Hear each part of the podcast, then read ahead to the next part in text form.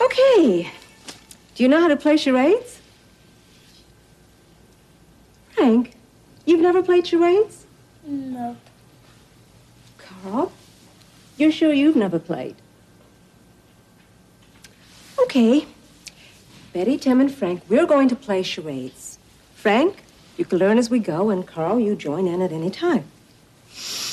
Okay, let me think. Okay, I've got one.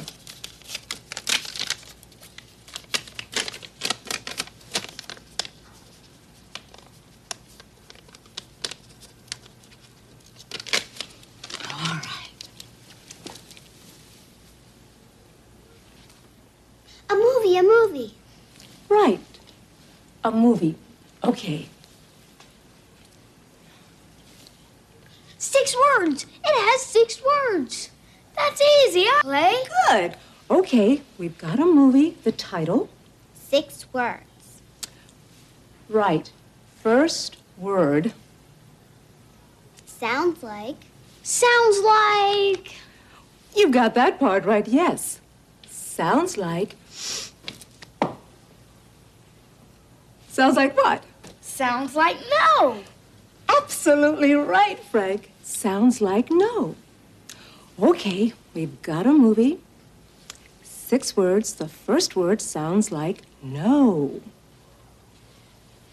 Row, row. Go. Nope. Show. That's it. Show. no. Okay.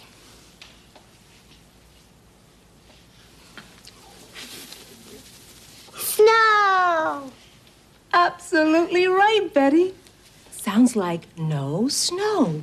Okay, a movie. Six words. The first word is snow. This is fun. Oh. Okay, The fifth word. right. Fifth word. Seven.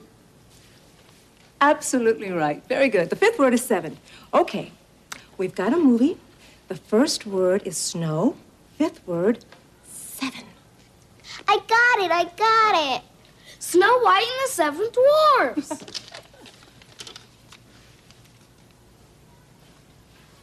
I got it. I got it. Frank, you got it. Betty, you had it, but you didn't say it. I knew it. Carl, now you know charades. Why don't you join us? I don't like charades. It's for babies. Oh, I like it. Well, they're babies. You're a sore loser. Yeah. No arguing. Save your voices. Between now and tomorrow, you're all going to have your tonsils out, and you won't be able to speak for a while, so save your voices till then. Hi, gang. Hi, everybody. Well, uh, what's going on? I sure am glad to see you, Dr. Stewart. This is a rough group. I didn't want to play charades, so they're angry at me. Why don't you uh, want to play? Because I don't want to be here. I don't want my tonsils out. Why not? Because my birthday is tomorrow. My mother promised me a birthday party with a clown. But you can have one when you go home, Carl. But my birthday is tomorrow. I'm sorry, Carl. Carl, you'll have your party when you go home. But it won't be on my birthday. And promised me a surprise.